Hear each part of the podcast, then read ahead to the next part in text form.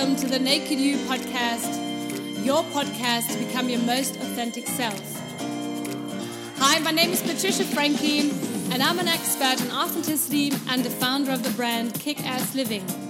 It's my mission to bring out the best in you and to help you strip away those layers of pretense and conditioning that might have been blocking your life all the time so that you can start living a happy, a satisfying, a successful, and a joyful life. So stay tuned and let's do this. Woo! Hey guys, it's Patricia from the Kick Ass Living podcast. Thanks so much for tuning in. Today's topic is about how do I reflect on my birthday?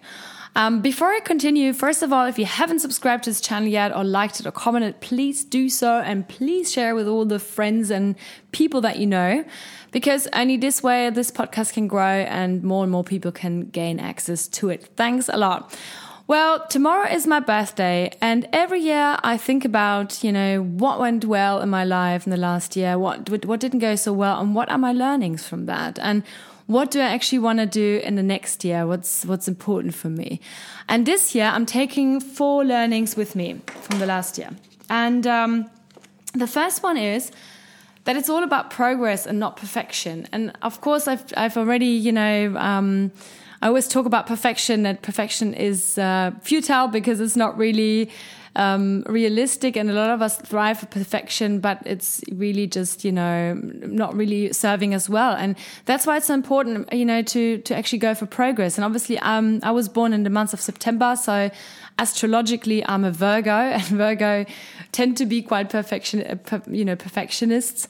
But um, it's really so important to just look at the progress and to just really do stuff from the heart and to just really go out there. So as soon as you have an idea, just go for it and don't think so much about what could go wrong or how can I, you know, make it better or whatever. Just start. As soon as you start, things will just fall into place. And I've really realized that I've just been writing my, my new book. And I remember the first uh, minute or the first few days I started, you know, I could hardly write a sentence. I felt like, wow, who am I to, to write this book? And you know, what do I have to say? But then as soon as I started, then all the, the sentences just came, you know, they, they, they kept flowing and they still keep flowing. And, you know, so that's why it's so important to just start. And I love all your messages. I get messages on Instagram, for instance, at Patricia Kickass, where people write to me and they say, Hey, you know, I finally started my business or I finally started um, this relationship I was looking for, or I've changed my parenting, parenting style, or I don't know, I've asked for the promotion, I've changed my career, whatever. And I always, you know, think to myself, wow, you know, this is what it's all about. It's about progress, not perfection. And yes, I look back at stuff I did in the last year and I look at stuff that didn't go so well. And then I just ask myself the question how could I make this better the next time? What can I learn from this? Why didn't it work out? Was it maybe a redirection? Maybe it was a not yet. Maybe some things didn't work out because there, were, there was a big not yet involved. Or maybe, you know, I can change some things. You know, I can change stuff in my behavior. Maybe I wasn't giving 100%. And so I evaluate, evaluate all this instead of going, well, this didn't go perfectly well. So obviously it didn't go well at all. So really, this is um, so important to look at the, at our progress and not our perfection. And the next point is to really, you know, to really accept those negative emotions that we feel when things don't go so well, or if we are disappointed by other people, or if we're sad or angry, to just really welcome these feelings and not push them away. And I mean, for me, along it's really, you know, it's really easy for the human, for the human experience. We always want to feel better and we want to feel good because this is what kind of society tells us as well that, you know, life is about joy and we all have to be positive and whatnot. But at the end of the day, you know, it can't be sunny every single day. If it's sunny all the time, then there's no flowers because, you know, flowers need rain as well. So we need those tears and we need those negative emo- these negative emotions and these these negative moments. And that's why it's so important to embrace them.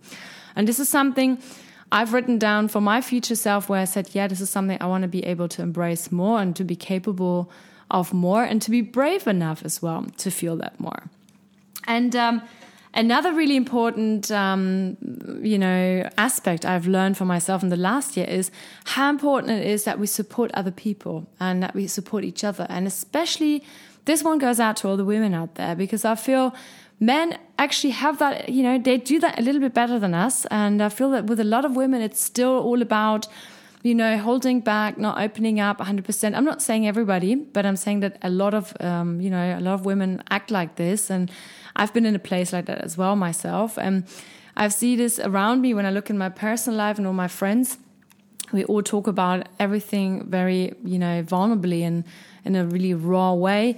But I still feel that in business, in the business world, it's a lot of times it's like that people you know, they don't sh share everything with you 100%. They kind of hold back stuff. And, and that's so silly because only when we open up fully, you know, we can expect to receive as well. And, and, and we will receive because it's, a, it's about abundance and it's not about scarcity. It's not about holding back and saying, well, you know, I can have that and you can't, you know, and if I tell you this, then you will steal this from me. And I think this is a really, um, yeah, it's a really, um, it's not a really serving um, attitude to have. And I've, you know, I've, I've had moments like that where I felt like, mm, I don't know if I want to share this. And I've really decided this year, for the coming year, to really be more present in that and to really say, hey, you know, to support more and to be more supportive of other women and to be, you know, um, opening up more and sharing more and and just letting stuff flow through me uh, freely and um, in every aspect of my life. And that's something i think that is very important. And from that on i want to leap on to the next step which is about helping others. And mother teresa said something very beautiful. She said if you are lost within yourself then you need to lose yourself in the service of others. If you are lost within yourself you need to lose yourself within the service of others. And i find that such an inspiring quote because whenever you know um, I have a shit day, or you know, I try to walk around and uh, just try to make somebody else better by just smiling at them or giving them a compliment. And I'm sure you have experienced that as well. For me, it works every time, especially, you know, I might be really, you know, in a grumble and a bad mood. And then somebody just says something like, wow, you know, I'm so inspired by you. Or, hey, have a great day. And you look really nice today, whatever. And that lifts you up so much. And, if this lifts you up so much and how, then imagine what you can do with your power when you say something nice to somebody else and you never know what goes on in their minds and their worlds right now. And that's why it's so important that we lift others up by helping them and by supporting them and by being there. And i want to tell you a little story. One of my best friends um, you know, we, you know, if you're not listening from from from Europe, but if you are listening from Europe, you know, you might see we've had this big refugee crisis over here, and you know, a lot of people coming in from all over the world. And a few years ago, there were like all these people, these families are coming over here from war-ridden countries like Syria or Afghanistan. And I remember my, my one of my best friends. She was sitting uh, at home on the couch watching TV and seeing all these people standing there, being stranded, literally at um, big stations, you know, train stations, bus stations, wherever. And she just grabbed the husband and on an impulse and she said, you know what, I want to go out there and, and help. I just don't know why something's pushing me. I need to go. And that's what they did.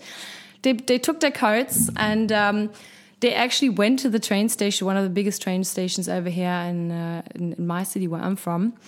And they went there, and you know what? They found a couple and they felt attracted to them for for whatever reason. Something was there. There was some kind of uh, resonance, and they took them home. And they said, "Look, guys, you know, why don't you come home and have a rest?" And even though that was prohibited, it was it wasn't allowed. You know, under German law, we weren't allowed to to take anybody home. Um, but they just did that, and they they wanted to you know to make them feel like being part of a family after all the struggle. So they took them in for two days into their home, family home, with her kids, and they were cooking dinner together and you know gave them space to to sleep and and to wash themselves and to really feel at home after all this time you know traveling and fleeing from their own hometown and and they stayed in touch because obviously after two days they had to return to the refugee camp but they stayed in touch and the, they tried to help him as much as possible with money and clothes and and eventually the the husband of that couple got a um, yeah, like an internship at the company of my friend's husband. And this is how he actually started to learn German and he felt needed and, and, you know, motivated and inspired. And you know what? Two, two and a half years, you know, fast forward, I re recently spoke to this couple from Afghanistan, um, yeah, at a birthday party. And I mean, their life has just thrived and progressed so much. I mean, they're German now, their language skills are impeccable, they're amazing. The guy has been doing so well in that internship that he has been offered a job at the company.